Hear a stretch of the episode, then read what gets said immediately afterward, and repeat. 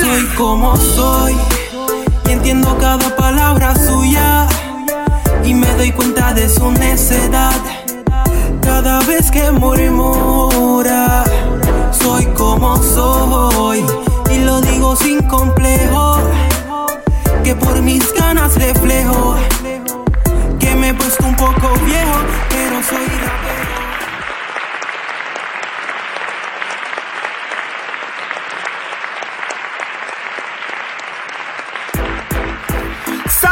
Amigos, hablemos del quinto elemento. Hace unos días le pregunté a los seguidores de este podcast a través de las redes sociales cuál es el quinto elemento de la cultura hip hop. Y aunque cada cual respondió de acuerdo a sus conocimientos, muy pocos acertaron. Oh my God. Según la historia, el DJ estadounidense África Bambata expresó que el quinto elemento es el conocimiento. Es decir, conocer y entender sobre la historia de esta cultura y el patrimonio de sus fundadores. Yo no sé si para ti, pero para mí, que estás en el lugar indicado. Aquí se habla de hip hop. ¡Hey! Bájale el fuego que se te quema. y déjate llevar por los que saben. Hoy comienza nuestra estadía en Chile. Desde Santiago de Chile, con nosotros Jimmy Fernández.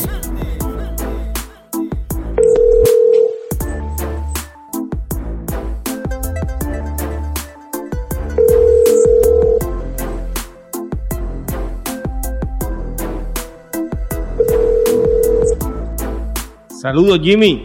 Piro JM, ¿cómo estamos, compa? Todo bien, hermano. Eh, agradecido de que hayas contestado mi llamada. Eh, es para mí un placer poder hablar con uno de los pioneros del rap en español en Chile. ¿Es posible que puedas contar cómo comenzó el rap en español en Chile? Bueno, estamos eh, hablando de unos 30 años atrás. Hace poco se hizo la celebración justamente de los 30 años del rap en Chile. Eh, eso ocurrió, eh, yo, yo volví a Chile, eh, yo nací acá, pero estuve en otros países, qué sé yo. Eh, yo volví a Chile en el año 87-88 y en un lugar eh, donde se gustaba la poca gente que seguía un poco esta cultura. Eh, conocí a Pedro Fonsea del grupo de Kirusa, músico, eh, amante de, de toda la música de color, black music, como se dice, ¿no? Eh, ellos tenían con su grupo musical eh, dentro de, de- de- de las canciones de su repertorio tenían un tema eh, rap. Ahí me invitaron a hacer beatbox. Ahí salió lo que fue la grabación en vivo. Fueron eh, eh, la- las primeras noches, digamos, de, para, para el rap eh, chileno eh, que tuviera como un lugar al final del concierto de este grupo. Como bien te dije, que de, multitemático, mu- con muchas muchas fusiones musicales, reggae también, soul, funk, salsa incluso, cosas más latinoamericanas del fol- folclore incluso. También tenía, digamos, el, el, el tema que se llama Algo está pasando con rap. Esto se daba, digamos, al final del concierto de ellos y ahí, digamos, de ahí para adelante, eh, la banda seguía tocando como improvisando el ritmo porque salíamos eh, nosotros eh, a hacer rap también. Entonces, eh, estaban algunos chicos también que se ponían a bailar breakdance y ahí era como el clímax, digamos, de la noche en el local, ¿no? en, en aquellos tiempos en, en Chile, año 87, 88, eh, un, un Chile que estaba sufriendo bastantes cambios eh, eh, por la retirada, entre comillas, digamos, de, de lo que era la fuerza militar, todo, todo el periodo oscuro de Pinochet y, y, y toda la represión, en fin, cómo, cómo poder describir, ¿no? digamos, en Ujú, ujú. situaciones en emociones. Un Chile que estaba despertando, eh, que también eh, estaba con, con mucha hambre de, de- de cosas que estaban pasando afuera, ¿no? De, de música, de cultura, así que de ahí para, para adelante no, esto no paró y hoy en día tenemos eh, una, una, una escena, un movimiento de hip hop eh, bien, bien rico, digamos. Eh, en todas las ciudades de, de Chile puedes ver eh, grupos, de solistas, de producciones que salen, conciertos, giras, colaboraciones. Yo me acuerdo que después de, de, ese, de esa canción que se llama Algo está pasando con el grupo de Kirusa y Pedro Fonsea, también eh, salieron los Panteras Negras con Lalo Meneses, Chino Máquina, eh, Los Marginales y mi grupo también que se llama Latin Passy en ese tiempo. Y que después vino a ser lo que, lo que la gente conoce como la pose latina. Excelente, la pose latina. Eh, háblame eh, más sobre la pose latina.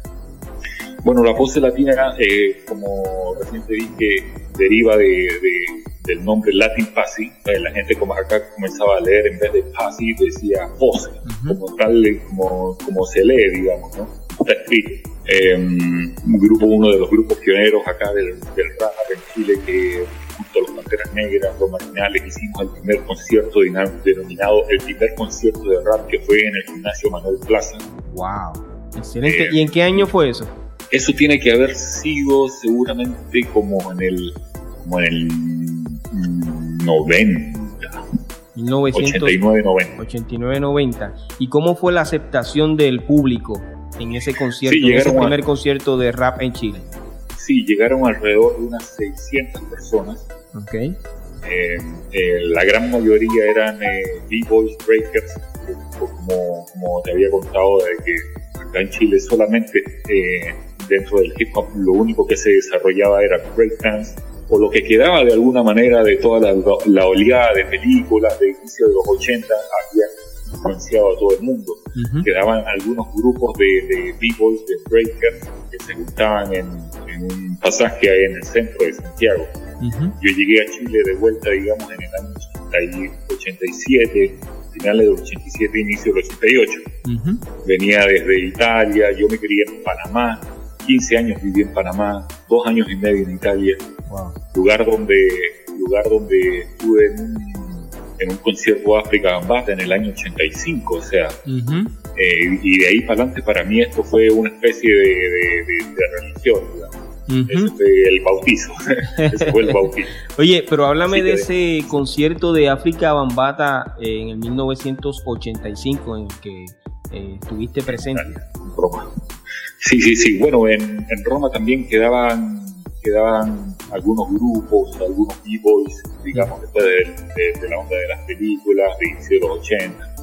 Habían quedaban algunos b-boys y, seguidores de, del hip hop en general que se juntaban en un lugar que se llama Galería Colonna, donde el piso estaba pero impecable para poder bailar ahí, así que y era un lugar bien amplio. Ahí nos dábamos cita, que sé yo, todos los fines de semana, donde llegaban eh, los distintos b-boys de, distintas partes de, Roma, ¿no?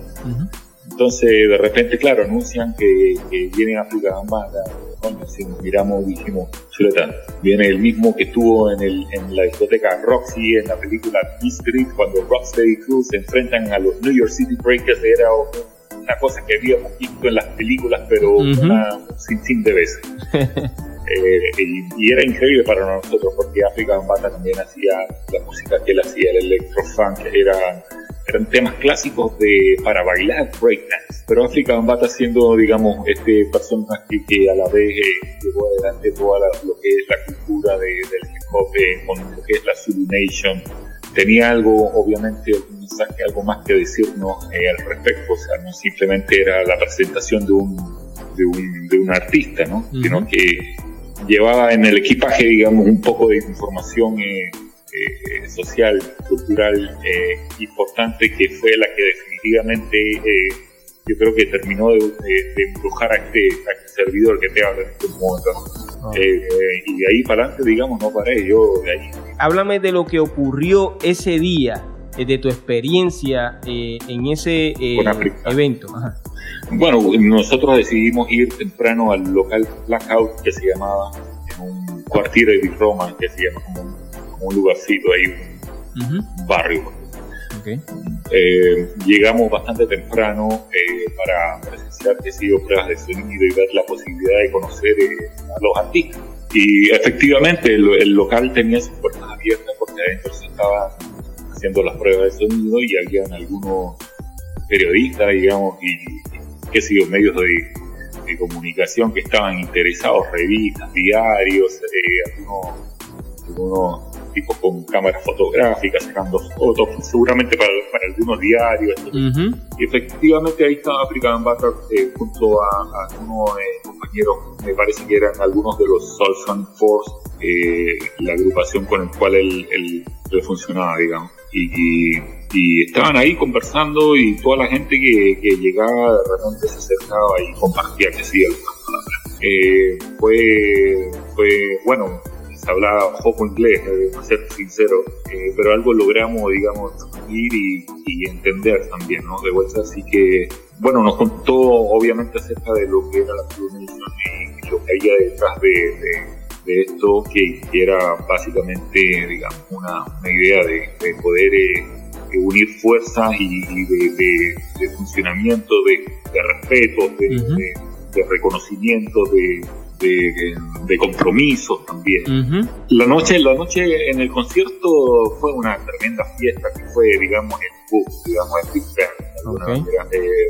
había muchos b-boys, de hecho, Bata a un nivel así, no un escenario, sino como a ras de piso y al lado había un espacio grande para, para que los b-boys pudieran bailar. Fue una fiesta increíble. Bueno, yo era un, era un niño que estaba ahí, ¿no? Con mucha, mucha hambre, mucha hambre por todo esto, ¿no? Por todo esto del, que me estaba, que me estaba brindando.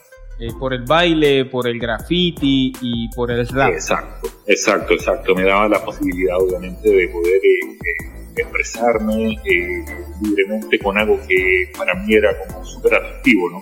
el, baile, los colores, el graffiti, la forma, la figura, el look, era, era un todo, digamos.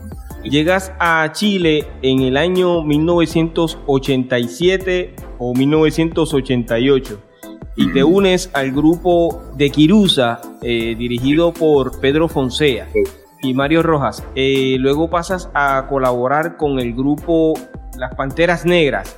Con, con los Panteras Negras, cuando ellos, ellos en el año 88 también grabaron el primer disco, ya pero 100% rap. Yo hice, yo hice una pequeña colaboración, siendo esta una también de, mi, de mis primeras, digamos, experiencias en, eh, en estudios de grabación, digamos, ¿no? Porque uno comenzó a escribir eh, rap y hacer cosas, pero a nivel así de, en la casa, digamos, ¿no?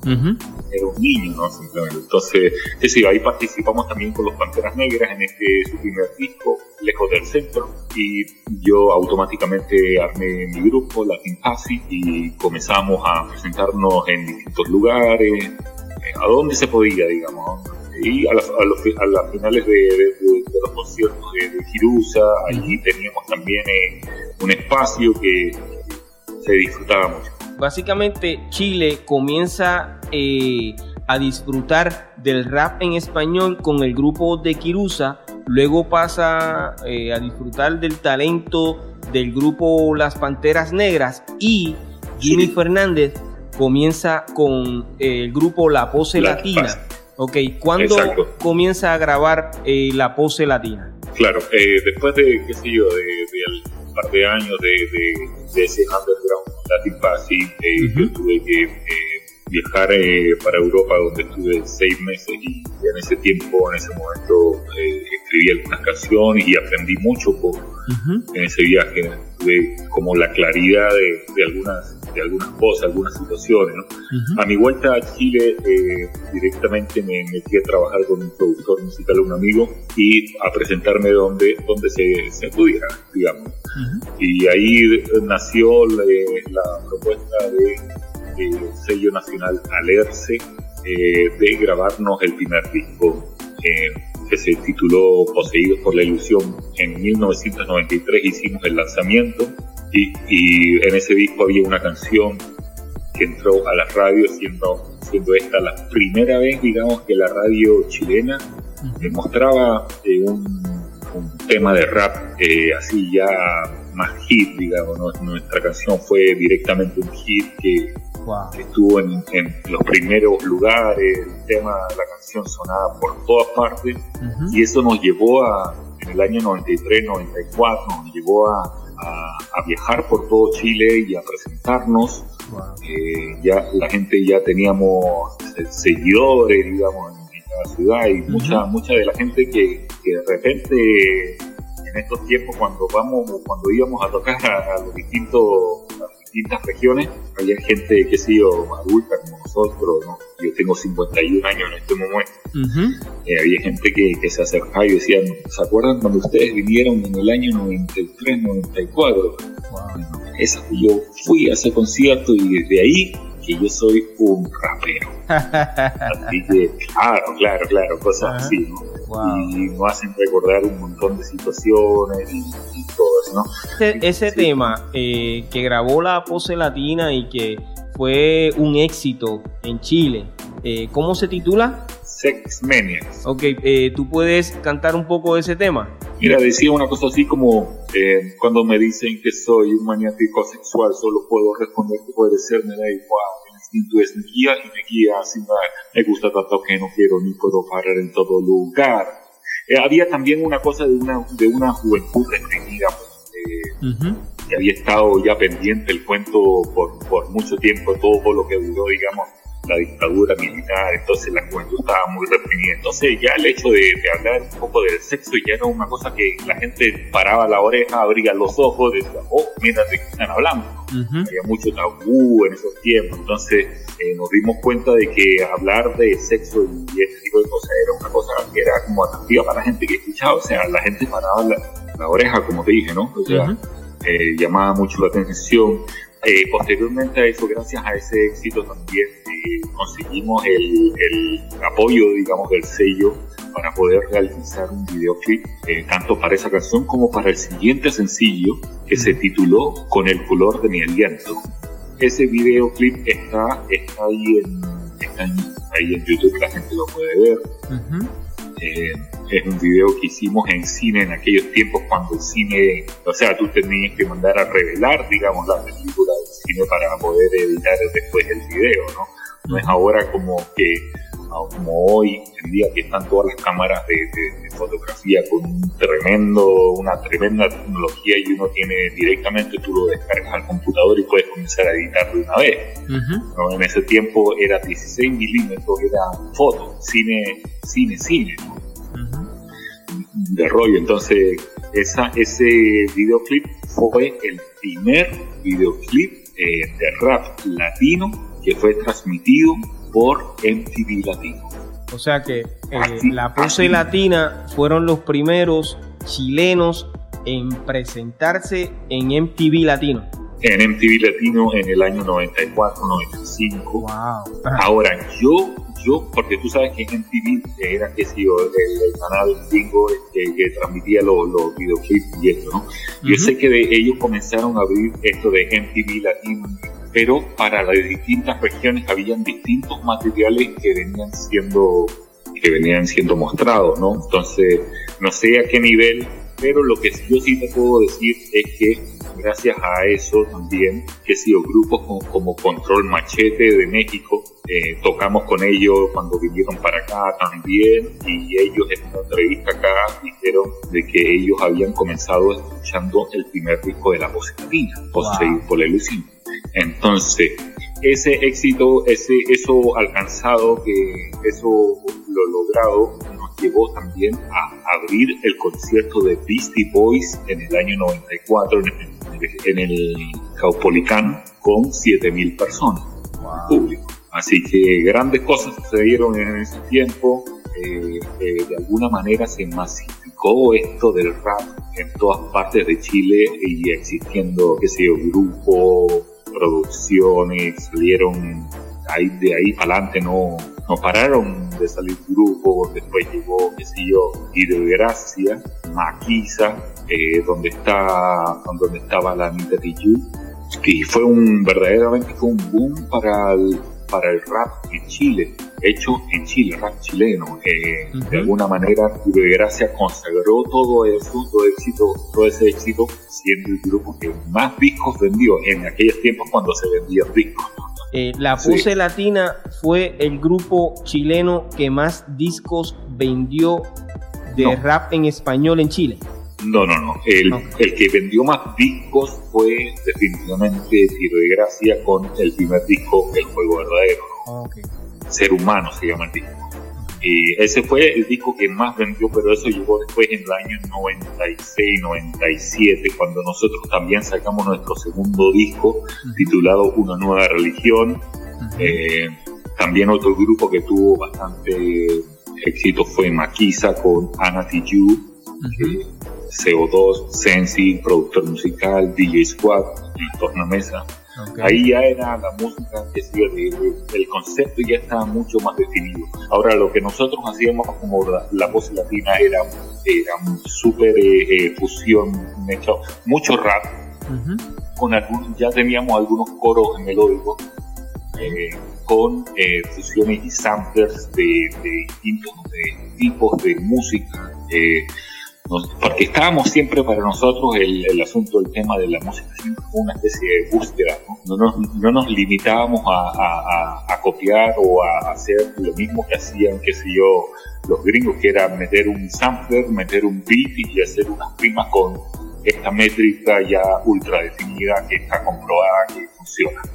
Nosotros siempre, para nosotros el cuento siempre fue más más de búsqueda, como quien dice, esto es rap hecho acá, esto es rap hecho por mí, esto no puede sonar tanto a eso de, porque algo mío tiene que sonar de alguna manera. Entonces, jugábamos mucho con lo que eran las distintas fusiones musicales, con los distintos samplers, con, con, coros melódicos, multitemáticos, no solamente hablar de una cosa, En el disco Poseído por la Ilusión tú puedes encontrar el tema este, este que fue éxito Sex Mania, como también te puedes encontrar como el otro, eh, la otra cara que tenía la voz latina, que era el, el segundo single con el color de mi aliento, que hablaba algo mucho más de, lo que es eh, ser latino, la identidad y la, cosa un poco más social, ¿no?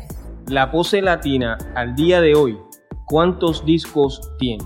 Como la pose latina logramos lanzar tres discos en, aquello, en aquella década, de los 90, logramos lanzar tres discos con un sinfín de presentaciones por todas partes y, y, logramos hacer alrededor de, qué sé yo, en esos discos logramos hacer alrededor de unos 15 videoclips más o menos. Wow. Entonces, ese éxito que tuviste en los años 90, ¿todavía te persigue al día de hoy ese éxito? Eh, exacto, mira, uno de los temas que más sonó de la voz latina, que más ha sonado de la voz latina es el tema Chica Eléctrica del tercer disco, un disco producido musicalmente por Colin Wolf.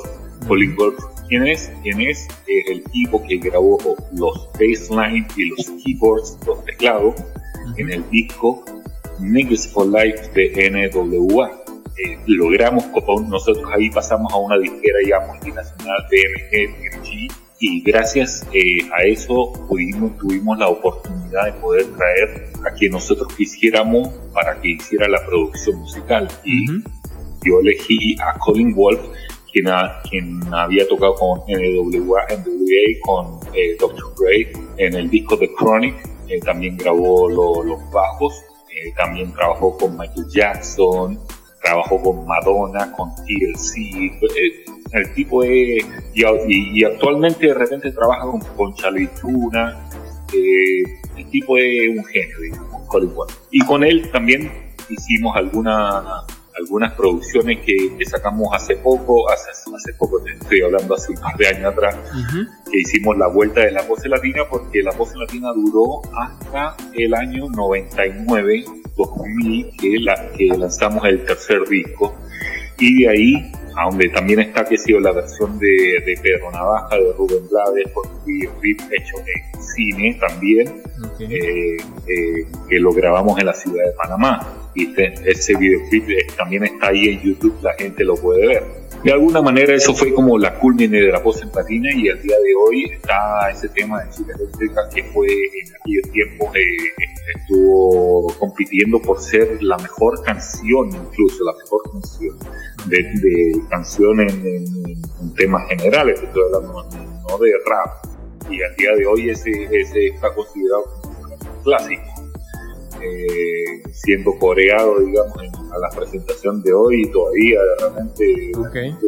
pide la canción y fue como de alguna manera el, el, el, ¿no? Ok, con eso me quiere decir que tú eh, o el grupo todavía está eh, activo. Vigente todavía están haciendo presentaciones y eso. Exacto, hasta antes de, lo que era esta pandemia estuvimos en algunas presentaciones a lo largo de, Chile, estuvimos en Iquique, donde queda la frontera con, prácticamente con Perú, por ahí arriba, y, bueno, después sucedió esto, lo, de la pandemia, y bueno, Ok, entonces eh, la pose latina eh, se considera uno de los primeros grupos eh, del hip hop. Del hip hop en Chile, ok. Eh, pero básicamente comienza el rap en español con el grupo de Kirusa, luego pasa a eh, las Panteras Negras y luego a la pose latina. Ok, este, eh, esos tres grupos, ¿han estado en tarima alguna vez? Sí, de hecho hace, qué sé yo, un año atrás se celebró justamente lo de los 30 años del rap chileno y estuvimos eh, en un eh, Caupolicán justamente a donde tocamos con los Beastie Boys en el año 94. Estuvimos ahí frente a 6.000, 7.000 personas, hicimos una gran celebración de los 30 años en Chile. Eh, estuvimos, estuvieron los Panteras, estuvo, de Kirusa y estuvimos nosotros también. Ok, sabemos que eh, el, grupo La Pose Latina y el grupo Las Panteras Negras eh, salen de personas eh, que estuvieron en el grupo de Kirusa, ¿cierto? Sí, también se puede decir que Lalo Meneses obviamente de, del grupo Los Panteras Negras, Lalo Meneses eh, ahí fue de alguna manera bien apoyado también por el grupo de Kirusa y viceversa, después paralelamente, digamos, Panteras Negras también apoya mucho a lo que es de Kirusa y, y hay una, una hermandad ahí bastante fuerte. Eso es lo lindo de todo esto. De toda esta historia, lo lindo es que de, de un grupo que ustedes se conocen, se hacen hermanos eh, dentro de la cultura hip hop y cada cual hace su grupo, pero se apoyan unos a los otros y eso eh, tiene mucho valor. Ustedes eh, son básicamente los pioneros del rap en español en Chile. Te pregunto, ¿la pose latina ha salido de Chile a presentar su show? Eh, sí, mira, gracias, gracias a Dios. Eh, estuvimos en Argentina, estuvimos en Panamá justamente cuando estuvimos tomando eh, estuvimos en Bolivia hace un par de años atrás. Yo mismo, bueno, yo después de la post latina seguí mi carrera como, como solista y saqué tres, tres placas, ¿no? Cosa que me llevó hasta China a tocar, digamos. Ya el grupo La Pose Latina dejó de existir. Exacto. No, en este momento igual, igual seguimos, igual seguimos. Ok, pero básicamente, ¿cuándo comienzas tu carrera como solista? Mira, después de la pose latina yo armé una agrupación así como temporal que se llamó Flighter Ground. Hicimos junto al, junto al líder de otro grupo acá que también tuvo bastante, bastante fuerza, que se llamaba Resonancia, junto al Mar Jiguanero y dándole cabida también un poco a lo que era el rap más poblacional, más callejero, eh, más zarpado, no sé cómo te podría decir, más, más calle entonces ahí se abrió mucho eh, eh, hacia ese grupo, Rap con Flighter Ground y con un estilo mucho más hardcore. Y después de eso, yo, eh, lo que pasa es que yo cuando terminé con la voz latina, yo volví a Panamá, lugar a donde me crié, y en Panamá grabé una producción musical para un sello independiente de Los Ángeles, California. Eh, para el sello se llama Do or Die y el disco de un eh, artista que se llama Cigarette, Cigamatic, eh, panameño, un artista panameño actualmente vigente.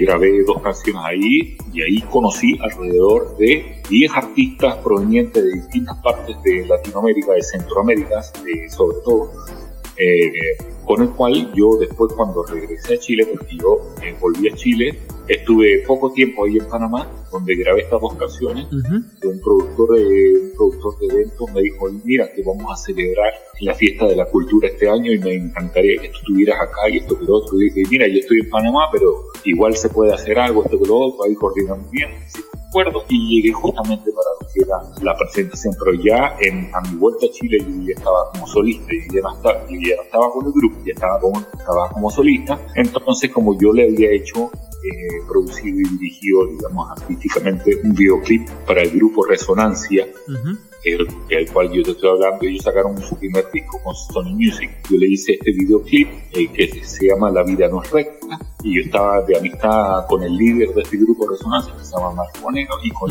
y yo le dije, mira, ¿sabes qué? Yo me voy a presentar en la fiesta de la cultura, ¿qué te parece si me acompañas y te, y te canto también un par de canciones? Entonces ahí hicimos fuerza y cerramos eh, el evento de la fiesta de la cultura con nada menos, con nada menos que arriba de las 700 mil personas de público. ¡Wow! Ese video también está ahí en YouTube, la gente lo puede ver. 700 mil personas de público. Y ahí partió lo que era resonancia. Cuando esas imágenes con ese público llegaron a Panamá, a esos personajes con los cuales yo había compartido, digamos, en esta producción de Tour Guide de Los Ángeles, California, un disco producido musicalmente por Tony Touch, Tony Toca, tú sabes, ese boricua eh, cuando esas imágenes llegaron para, para allá, automáticamente bajó uno, un amigo mío, Oso 507, Rod Downey, que es un rapero también en super experimentado, en estos momentos él vive acá. Bueno, la cosa es que él vino para Chile y armamos lo que, lo que, lo que se llamó Flighter Ground. Ok. Flighter Ground, eh, hicimos una canción con una pista así instrumental que bajamos por ahí, le pusimos un par de efectos de, de, ese juego de Fox, y ahí por de Knockout se llama la canción, pégale, cógelo, así decía la cosa, y la cosa al final se pegó de una manera, pero que al final estuvimos dando vuelta con Flighter Ground un par de años gracias a ese tema, y cada quien mostraba obviamente sus producciones, sus cosas. Para él, eh, después de eso yo comencé, cuando ocurrió lo de las Torres Gemelas, ¿te acuerdas? Ahí eran las Torres Gemelas, ahí todo lo, toda la visa de trabajo para latinoamericanos, todo se fue a la mierda, todo se fue a la cresta.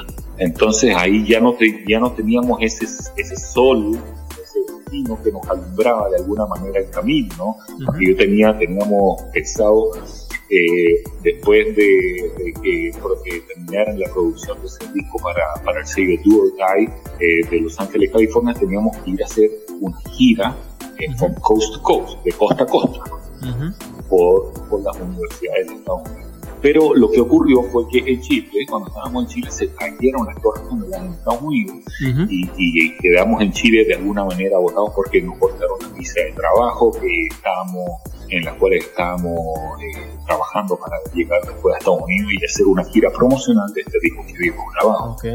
Entonces ahí, como ya no teníamos ese sol que nos, que nos guiaba de alguna manera ese destino, yo dije, coño, en este momento lo que yo tengo que hacer es comenzar mi carrera como solista porque yo, como la pose latina, ya no me estaba presentando hace rato. Tampoco me, interesaba, sino que tenía yo, eh, eh, qué sé yo, eh, cosas que resolver todavía, sobre todo en la parte temática y de estilo también, ¿no? Había cosas pendientes. Entonces dije, ahora es el momento de que yo parta con mi carrera como solista. Mi carrera como solista eh, partió bastante bien.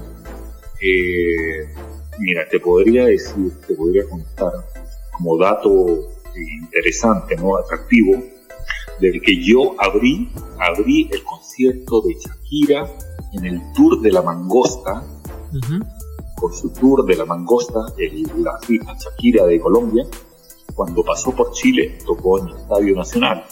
Y yo tuve la oportunidad de abrir ese concierto con 10 músicos a mi espalda. Para, para más de 50 mil personas. Éxito, total. Después ahí se vino el, los conciertos con el grupo Orichas cuando sacaron su primer disco a los cubanos. Y ahí yo saqué mi, mi, primer, mi primera placa, un EP que se llama Panama Red, que bueno, vino con una fotito en, en, el Caribe, ahí donde estuve con con mi madre, en fin. Ahí salieron varias, varias canciones, seguimos desarrollando, y sacamos videoclip y, y, bueno, no paramos de tocar para Fetiche, pero también con gente como Psycho Real, con DMX, con eh, eh, Bone, Toxin Harmony, con un montón de gente que vino y se hicieron un montón de conciertos para Falsa Alarma de España, con Nach de España, con Morodo, eh, un montón de artistas, Tres Coronas también vinieron, eh, llegaron de eh, un montón de, artistas llegaron a Chile, todo el hip hop internacional, por decirlo de alguna manera, se dieron una gran cantidad de conciertos con el mexicano, también boricua, mexicano que, que, en paz descanse, ¿no? Es correcto. Y te eh, podría... fíjate, eh, por todo lo que me estás contando, el rap en español en Chile todavía está vivo. O sea que... Muy vivo, muy vivo. Y, cada vez está más fuerte después también con esta nueva... Eh, estos nuevos estilos, después eh, tú sabes que entró el, fuerte reggaetón, ahora está el trap y ahora hay una mezcla entre todo eso que de repente la gente no sabe ahora es música urbana, se dice como música urbana, que el hip hop eh, pero entonces, y el boom bap tiene siempre un espacio especial. Ok, ¿qué es lo más pegado que está ahora mismo en, en Chile? Mira, para yo responderte esa pregunta, eh, hablando de hip hop y, ese, ese tipo de cosas, o sea, hay un montón de gente que está haciendo, mira, el asunto del freestyle, de las improvisaciones en Chile, llenan estadios, hermano, llenan estadios está muy potente y hay un montón de artistas que son ultra mega seguidos, digamos, ¿no? Gracias a todas estas y son chilenos. Plataformas, Instagram, y todas estas plataformas que de alguna manera abrieron las puertas para que todos estos artistas, tremendos artistas jóvenes, la nueva generación de, de raperos, digamos, están haciendo cosas muy interesantes con el freestyle y están, están llevando mucha gente. Ahora, vamos a ver cómo sigue la cosa. Ok, Jimmy, ¿y tú has grabado reggaetón? Yo he grabado algunas cosas, reggaetón directamente, más reggaetón muy poco, pero esto fue justamente eh, eh, después del boom, porque en el boom había mucho mucha crítica de parte de los raperos hacia, hacia el ritmo. No, no tanto como, bueno, la letra es como que es mucho más, más, liviana, que habla de cosas mucho más superficiales, mucho sexo, eh, eh, eh, mucho, mucha noche, carrete, como se dice acá, pasarlo bien. En cambio, el hip hop es algo que te lleva con un contenido mucho más social, más explícito de realidad sobre lo que pasa, distinta la temática, ¿no? Pero yo después, dentro de mi búsqueda, después que, ya pasó el boom del reggaetón y ese tipo de cosas, de repente se acercó una, una chica a grabar algo y, era sobre una pista de reggaetón. Yo sabía que lo mío iba a sonar mucho más rápido, obviamente, que a reggaetón mismo, ¿no? Con esa, con esa métrica que están ya establecidas, que funcionan, digamos, ¿eh? Y bueno, y después todo lo que, lo que sucedió también con, con tu grupos como CAI 13, que de alguna manera partieron fuerte con, con, lo, con lo que es reggaetón y después derivaron a una parte, una cosa de fusión musical y una temática mucho más social, más inteligente.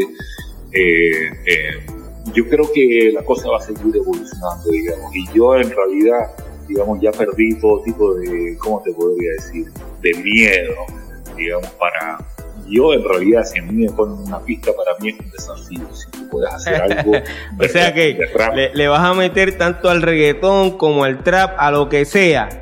No, o sea, mira, para, para serte sincero, compa, eh, lo mío no va por una búsqueda de, de, éxito comercial, ¿no? Porque si fuera así, si fuera así, yo podría al día de hoy, digamos, eh, copiar un poco la onda de los clásicos que dejamos con la latina para que me resultara amigo. o, si, o, simplemente tirarme para un lado mucho más eh, bailable, más comercial, de, de, temática mucho más superficial. Para mí sigue siendo una búsqueda. Y en esta búsqueda, eh, la, vida, es, la vida es muy rica, digamos, tiene todo tipo de situaciones, ¿no?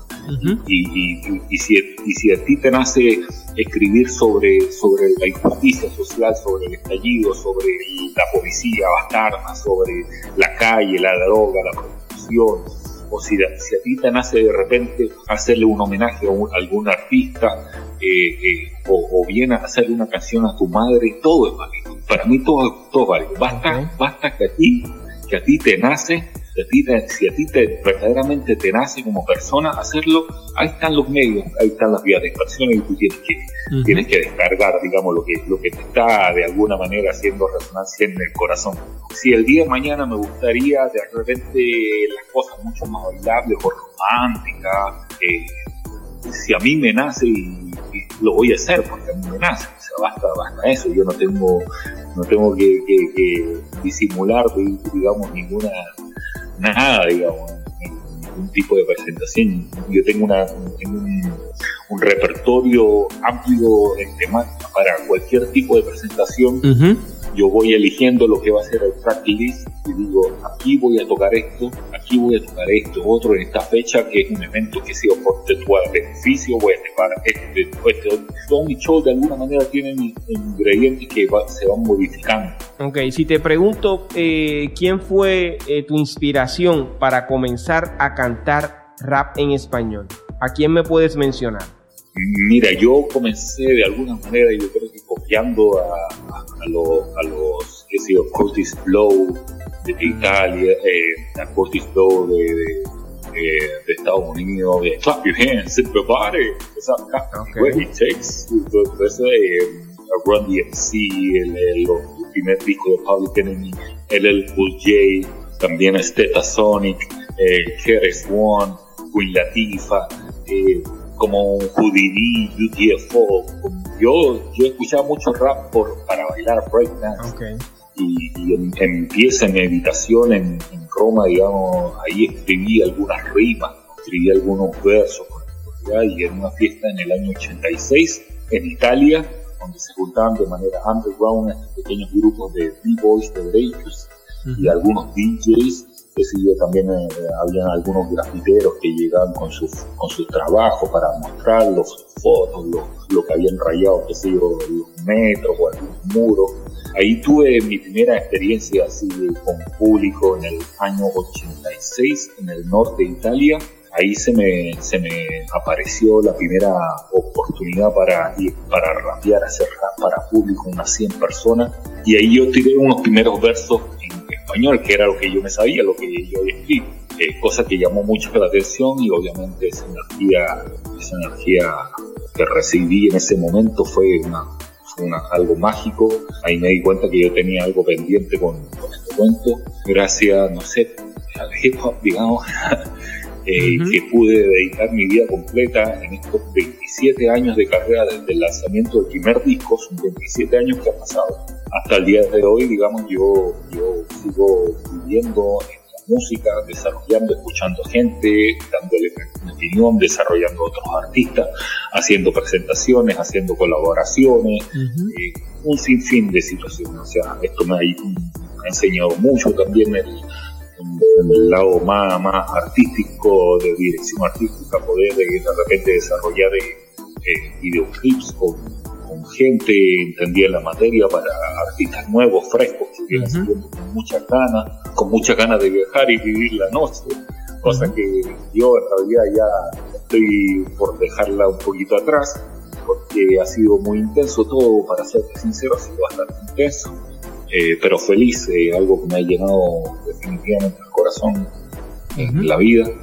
Y nada, y, vamos a seguir en este Excelente, Jimmy. Antes de que comenzaran a sonar en la radio, ¿qué disco sonó de rap en español? Gerardo, ponte tú, ese de Bien Michu Michu, como ese tipo de cosas, esos, rap más, comerciales, el rap de mi abuela. Que Dios me lo bendiga, mi abuela. No sé si eran unos boricos que estaban en Nueva York, me parece. Eh, nuestro amigo Wilfred y la ganga. Whipper y la ganga también, también el, el, perucho, el primer rap de alguna manera de este humorista que lo hacía, digamos, en, la figura, digamos, de Sugar Hill Gang, ese que Fu, Fu, que yo no se llama Fu, ese también todo el mundo lo conoce de alguna manera como uno de los primeros también de rap hecho en castellano, sin ser, digamos, él un rapero así como un MC como tal, un maestro de ceremonia, sino más bien un humorista que con una propuesta de, un sello dijeron, hey, mira, esto es lo que está sonando en Nueva York y tiene mucha fuerza, esto que lo otro, podrías hacer algo, ¿entendido? Entonces, claro, habían algunos, algunos referentes que, si bien sonaban en, la radio por acá, no nos eh, eran muy atractivos porque nosotros obviamente por acá estábamos viviendo otra realidad. Ok, ok. Jimmy, yo tengo que dar por terminado este episodio. Eh, quiero agradecerte la oportunidad que me brindas de entrevistarte.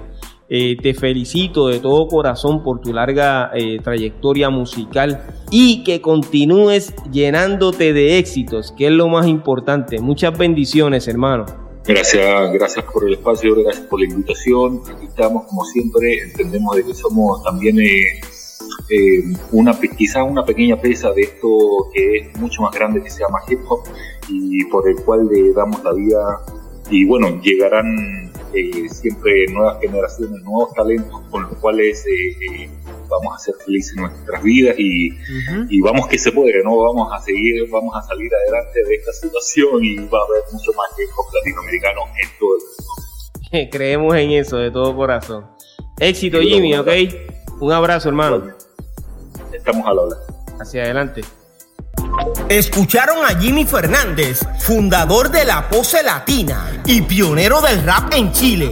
Agradecemos su valiosa aportación a la cultura hip hop y su participación en esta temporada. Este es el primer episodio de la historia del rap en Chile. Gracias al viejo Alca del grupo Ranza Company por sus conocimientos sobre esta historia y por ponernos en contacto con nuestro invitado.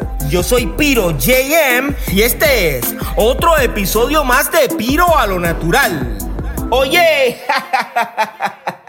bomboncitos de menta para que se entretengan.